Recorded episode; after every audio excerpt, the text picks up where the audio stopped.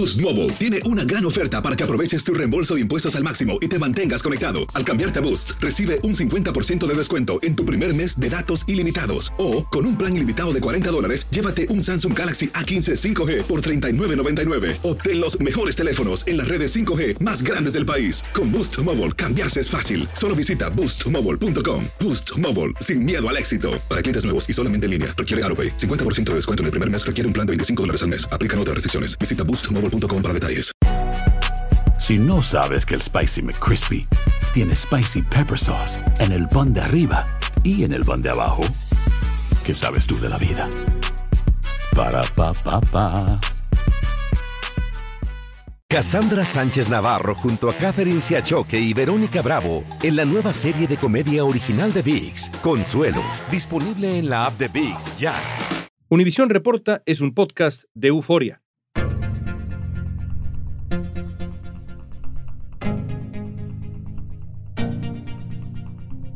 Hoy se cumplen seis meses de la invasión rusa a Ucrania. Según las Naciones Unidas, han muerto más de 5.000 civiles. El gobierno de Ucrania dice que ha perdido 10.000 soldados. Pero el pueblo ucraniano sigue resistiendo, incluso en frentes inesperados, como en Crimea. El político y economista Salomón Chertorivsky recorrió Polonia y Ucrania para ver de cerca la crisis. Hoy vamos a platicar con Chertorivsky sobre cómo se está manejando el flujo migratorio en Polonia, cuál ha sido el papel del alcalde de Kiev en la resistencia y cómo se ha organizado la sociedad ucraniana tras la invasión. Se están jugando no solo la tierra, sino se están jugando su presente y su futuro, su libertad, están defendiendo algo que va más allá de ellos. Hoy es miércoles 24 de agosto, soy León Krause y esto es Univision Reporta.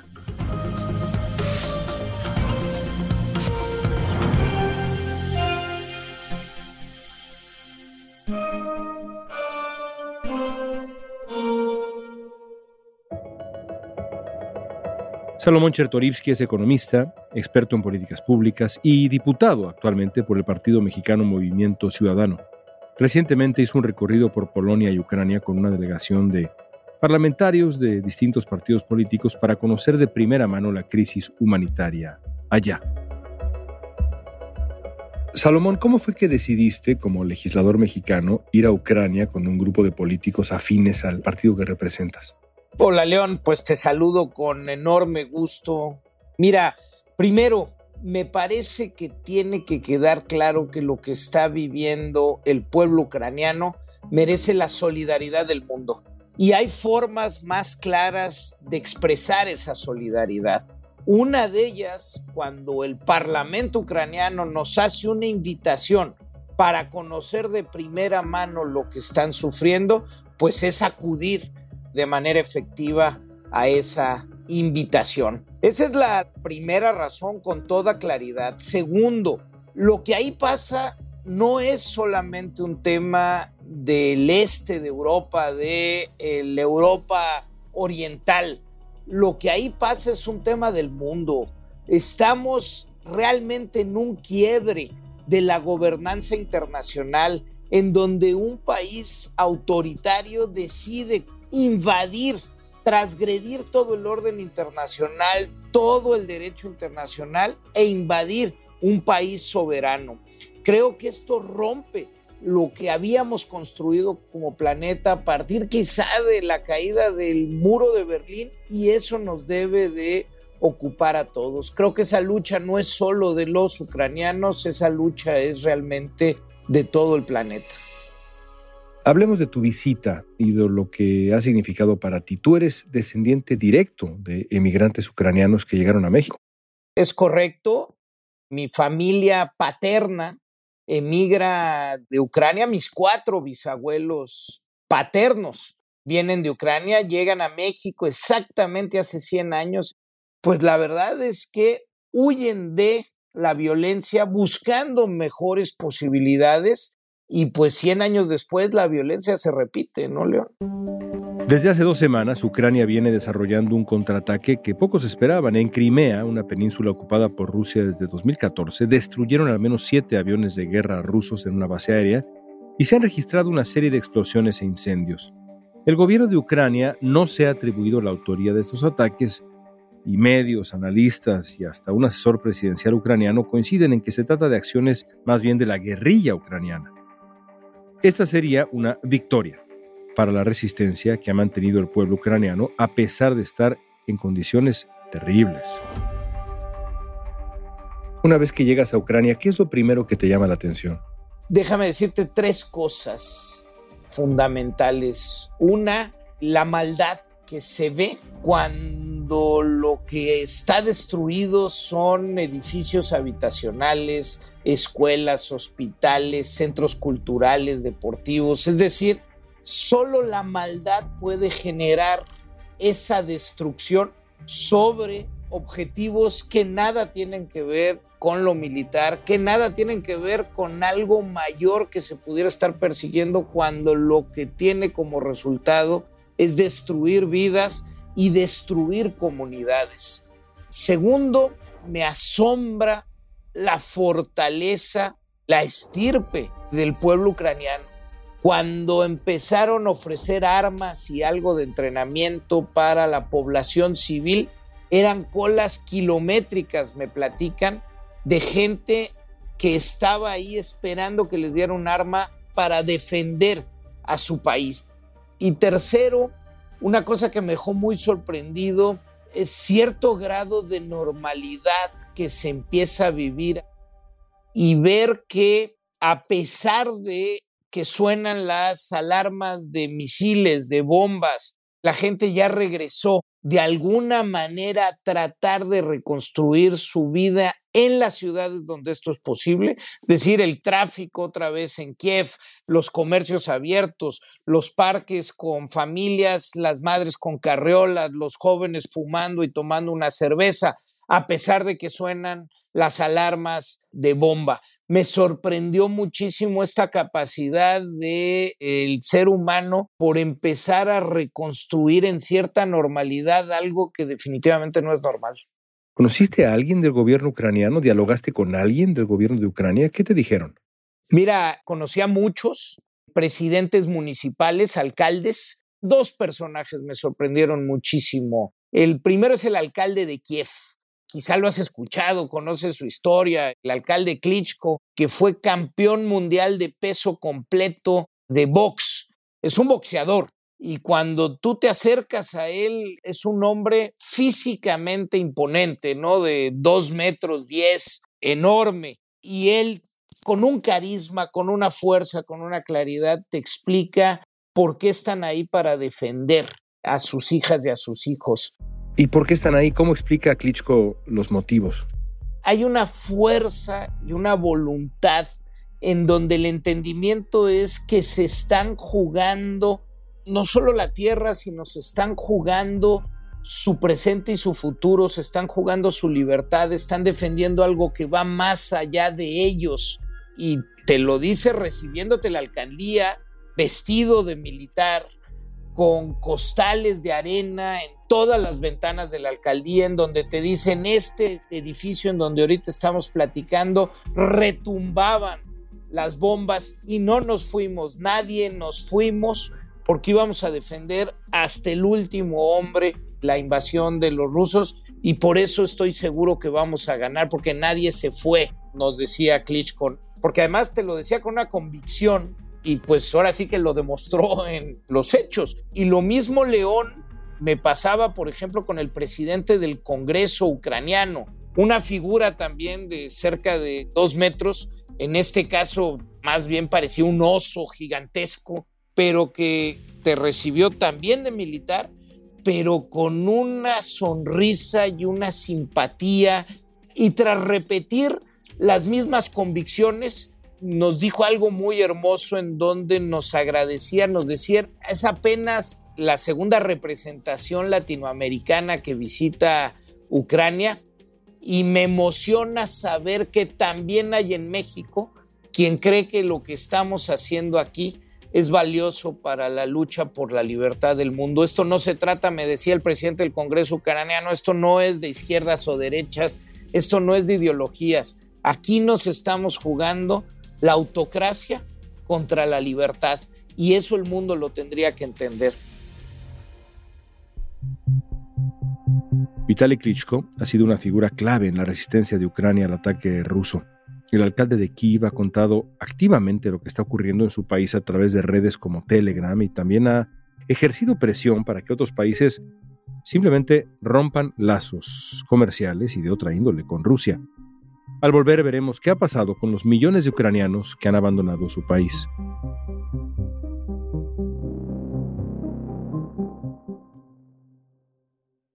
Boost Mobile tiene una gran oferta para que aproveches tu reembolso de impuestos al máximo y te mantengas conectado. Al cambiarte a Boost, recibe un 50% de descuento en tu primer mes de datos ilimitados. O, con un plan ilimitado de 40 dólares, llévate un Samsung Galaxy A15 5G por $39.99. Obtén los mejores teléfonos en las redes 5G más grandes del país. Con Boost Mobile, cambiarse es fácil. Solo visita boostmobile.com. Boost Mobile, sin miedo al éxito. Para clientes nuevos y solamente en línea, requiere AroPay. 50% de descuento en el primer mes requiere un plan de 25 dólares al mes. Aplican otras restricciones. Visita para detalles. Si no sabes que el Spicy McCrispy tiene Spicy Pepper Sauce en el pan de arriba y en el pan de abajo, ¿qué sabes tú de la vida? Para, pa, pa, pa. Cassandra Sánchez Navarro junto a Catherine Siachoque y Verónica Bravo en la nueva serie de comedia original de VIX, Consuelo, disponible en la app de VIX ya. Ya son más de 4 millones de personas los refugiados que han tenido que iniciar una nueva vida en otros países. Hace seis meses también comenzó un éxodo enorme desde Ucrania. Las cifras más recientes de Naciones Unidas hablan de que hay casi 5 millones de refugiados por la guerra. Alrededor de la mitad permanecen en Polonia, país que vio alterada su población. Pero en lugar de forzarlos a abandonar este lugar, las autoridades los incentivan a organizarse. Polonia es el país que ha recibido la mayor cantidad de este flujo, seguido de Alemania, República Checa, Italia, España y varios más. Según la Agencia de la ONU para los Refugiados, la ACNUR, más de 3 millones de refugiados han solicitado el estado de protección temporal. También tuviste la experiencia de hacer un diagnóstico de los refugiados en Polonia. El éxodo ucraniano ha sido histórico, enorme, muy doloroso. Familias y familias, en su mayoría, pues sí, mujeres con sus hijos, porque, pues como sabemos, los hombres se tuvieron que quedar para luchar. ¿Cuál es la situación de los refugiados en Polonia? En efecto, León, nos pareció muy importante ir a Polonia, también platicar con las autoridades, con el Congreso, ahí en el caso de Polonia, con la Cámara de Diputados y Cámara de Senadores, con organizaciones de la sociedad civil y con la sociedad en general, porque lo que ha hecho el pueblo polaco merece también ser contado. Cruzaron la frontera más de cuatro y medio millones de ucranianos. Esto es un poco más del 10% adicional de la población polaca en tan solo un par de semanas. Toca decir que muchos o algunos siguieron hacia el oeste, hacia otros países europeos, no tantos. Muchos regresaron a Ucrania ya después de cinco meses, pero muchos se quedaron en Polonia. Muchos se encuentran en Polonia, donde a pesar de las barreras culturales y el idioma, cientos de voluntarios trabajan incansablemente para apoyar a los ucranianos. Y hasta... Aquí debo de decir que hay un 90% de quienes están como refugiados son mujeres, niñas y niños, en donde el pueblo polaco y el gobierno polaco y la oposición polaca deciden varias cosas. El gobierno polaco aprobó en tiempo récord una ley de emergencia que equipara los derechos de los ucranianos con la población local. La primera es modificar las leyes para que todo ucraniano que llegue a Polonia pueda trabajar bajo las mismas condiciones que los polacos. Segundo, a todo ucraniano, ucraniana, se le da el número de identificación, el carnet de identificación, el Social Security, y con ello tienen acceso a salud y a educación, todos, como si fueran polacos. No hay además centros de refugiados, no hay campamentos, no, son las familias polacas las que en sus hogares han acogido a las familias ucranianas. Y creo que esto es una muestra de solidaridad profundísima que nace, pues por supuesto, de que los polacos se pueden poner en sus zapatos de los ucranianos y todo eso se expresa en una muestra de solidaridad que yo no he conocido en otro lugar del mundo y que bien vale la pena aquilatar en Estados Unidos y en México cuando nos referimos a nuestra frontera común y a nuestro convivir diario entre olas migratorias. Qué diferencia, ¿no? Lo que describes a lo que se vive, por ejemplo, en Tapachula con los migrantes centroamericanos y latinoamericanos en México. En tu experiencia, en tu diálogo con los refugiados ucranianos, ¿piensan regresar o imaginan una vida ya con raíces, pues en este caso en Polonia? Fíjate que me fui en el tren de Varsovia a Helm, que es la ciudad fronteriza del lado polaco, y de Helm hasta Kiev, todo en tren. Y también porque queríamos tener esa experiencia. El tren iba ya lleno de mujeres y de niños de regreso a Ucrania. Y tuve la oportunidad de platicar con varias de ellas. Y te decían, León, pues allá nos esperan nuestros hombres, ahí nos esperan nuestros viejos, ahí nos esperan nuestros jardines y nuestros negocios. Tenemos que regresar porque tenemos que estar con nuestras familias. Es una cosa muy fuerte, muy fuerte, León y te diría, están regresando, aún con la generosidad, solidaridad polaca, rumana, están regresando muchos ucranianos, pero pues vamos a ver cómo se va desenvolviendo la violencia y cómo va esta guerra, León, porque creo que eso es lo que va a determinar si se queden, si vuelvan a salir, en fin. Lo que me dicen las autoridades polacas es que según sus registros ya con número con carnet oficial vaya para ejercer derechos, hay un millón y medio de ucranianos que llegaron a partir de la invasión de febrero. Rusia no cede terreno ni en la invasión a Ucrania, ni tampoco en su estrategia de desinformación. Rusia está librando una guerra de desinformación tan poderosa que ya no se limita a sus medios oficiales de propaganda, sino que ha invadido también las redes sociales. Rusia destaca entre los países que mienten en favor de sus intereses. Solo entre el 24 de febrero, el día que Vladimir Putin autorizó la invasión militar, y el 7 de marzo, verificadores de datos identificaron que circularon más de mil contenidos falsos en redes sociales. Manipulación pura. Latin America tiene uno de los altos niveles de uso de redes sociales, o por eso se presta mucho por las noticias falsas. La semana pasada, el presidente Volodymyr Zelensky hizo un llamado a los gobiernos de América Latina para que confronten la propaganda rusa y cuenten la verdad, y también para que rompan cualquier tipo de lazo con Rusia y se sumen a las sanciones adoptadas por Estados Unidos y la Unión Europea. Salomón, en México y en América Latina hay mucha desinformación activa, diría yo. Mucha de esa desinformación es producto directo de la propaganda rusa, que ha sido particularmente exitosa, por desgracia, particularmente activa también en nuestra región. Después de haber visto lo que viste, que me queda claro que te conmovió profundamente, ¿qué opinas de la versión que de pronto hay desde la desinformación, desde la propaganda en México y en América Latina? Mira, León, creo que ese es un tema del cual tenemos que reflexionar enormemente y que tenemos que ir ahora sí, como decíamos, desmenuzando con toda puntualidad, porque me lo decían varios congresistas ucranianos y polacos la mayor arma que tiene Putin es la propaganda, las fake news, la desinformación, como dices, en donde ha montado un aparato formidable en sus capacidades de decir mentiras y de a través de las redes sociales que nacen de sus propios medios de información contar sus propias historias. Mira, Russia Today me decía el alcalde de Kiev, por ejemplo, tiene más presupuesto que toda nuestra ciudad y lo aplican para sus mentiras. Yo veo por un lado ciertos patrones comunes de desinformación. Yo no sé si son estos ciclos de la información que buscamos en redes sociales y cómo nos retroalimenta. La misma gente que cree que los ucranianos tienen la culpa son la gente antivacunas o que no se quiere poner el cubrebocas. Hay un tema de qué información le está llegando a qué personas y si estos hilos de información nos están retroalimentando con nuestras propias ideas, Creo que allá hay una parte. Kremlin advirtió a los usuarios de las redes sociales de toda América Latina que Estados Unidos, sí, Estados Unidos es el mayor problema y no la invasión rusa. Una retórica cada vez más preocupante que puede interpretarse como que, una vez más, Moscú proyecta sobre los demás lo que ha pretendido hacer todo el tiempo.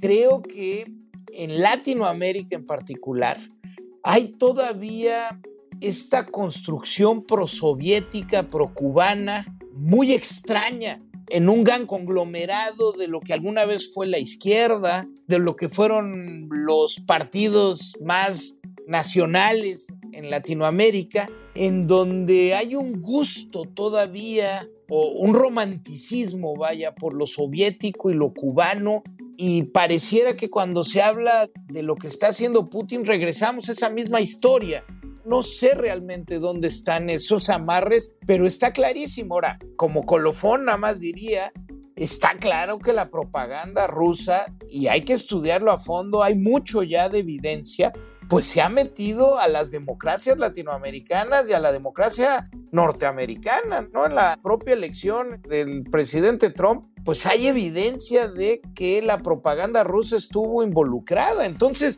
pues es un hecho que ahí convive con nosotros, ¿no? Por último, Salomón, tú has dicho que el gobierno de México específicamente debería hacer más para ayudar a Ucrania, para tomar partido, digamos. ¿Cómo qué? ¿Qué te gustaría ver del gobierno mexicano en función de Ucrania? Yo creo que la posición de nuestro país, aprovechando el espacio que tenemos en el Consejo de Seguridad de Naciones Unidas como miembro temporal, ha sido correcta ha estado del lado correcto en la condena, en la búsqueda de canales humanitarios y de paz. Pero por las ambigüedades de nuestro propio presidente, ese mensaje se vuelve poco contundente y poco claro. Yo lo primero que diría es que México, por el tamaño de país que es, por los socios comerciales que tenemos, por el papel que jugamos en la economía norteamericana, por nuestras convicciones de democracia y libertad, tendríamos que tener un discurso sin ambigüedades desde el presidente de la República. Eso se tendría que manifestar en la mayoría en el Congreso, etcétera. Segundo, creo que hay más que se puede hacer en esfuerzos humanitarios y aquí a través de los órganos de ayuda internacional, pero México no ha hecho nada en materia de ayuda humanitaria. Tercero, creo que si bien no pintamos mucho en las sanciones económicas que se pudieran tener, son expresiones solidarias concretas. Y por último, yo sí quisiera ver un papel mucho más activo de nuestro país en los órganos internacionales buscando las sanciones específicas a Rusia.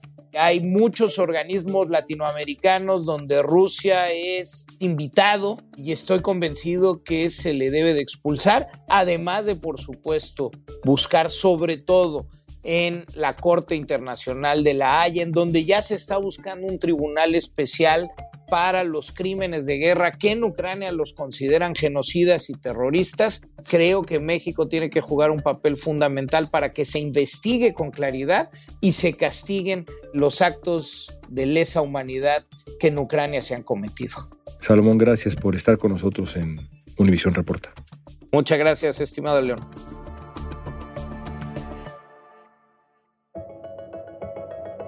Un reportaje del New York Times mostró que la guerrilla ucraniana opera entre las sombras para localizar objetivos, sabotear líneas ferroviarias y también matar a colaboradores del enemigo, valiéndose del armamento proporcionado por Estados Unidos. La intención de estas células clandestinas es mostrar a los invasores que no están seguros en Ucrania.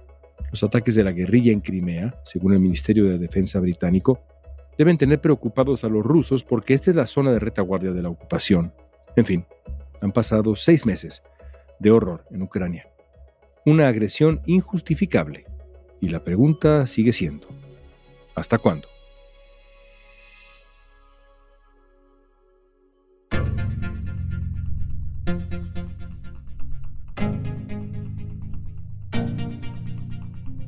Esta pregunta es para ti. Ya lo decía yo ahora. ¿Hasta cuándo durará la guerra en Ucrania? Usa la etiqueta Univision Reporta en redes sociales y da nuestra opinión en Facebook, Instagram, Twitter o TikTok. Escuchaste Univisión Reporta. Si te gustó este episodio, síguenos y compártelo con otros. En la producción ejecutiva, Olivia Liendo. Producción general, Isaac Martínez.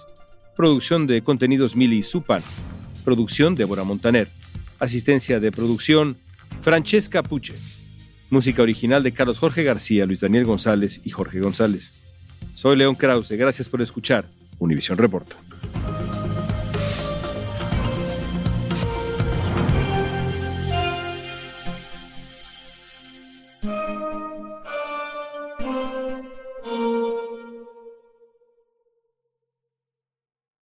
Boost Mobile tiene una gran oferta para que aproveches tu reembolso de impuestos al máximo y te mantengas conectado. Al cambiarte a Boost, recibe un 50% de descuento en tu primer mes de datos ilimitados. O, con un plan ilimitado de 40 dólares, llévate un Samsung Galaxy A15 5G por $39.99. Obtén los mejores teléfonos en las redes 5G más grandes del país. Con Boost Mobile, cambiarse es fácil. Solo visita boostmobile.com. Boost Mobile, sin miedo al éxito. Para clientes nuevos y solamente en línea, requiere AroPay. 50% de descuento en el primer mes requiere un plan de 25 dólares al mes. Aplican otras restricciones. Visita boostmobile.com para detalles. Si no sabes que el Spicy McCrispy tiene Spicy Pepper Sauce en el pan de arriba y en el pan de abajo, ¿qué sabes tú de la vida? Para, pa, pa, pa. Cassandra Sánchez Navarro junto a Catherine Siachoque y Verónica Bravo en la nueva serie de comedia original de VIX, Consuelo, disponible en la app de VIX ya.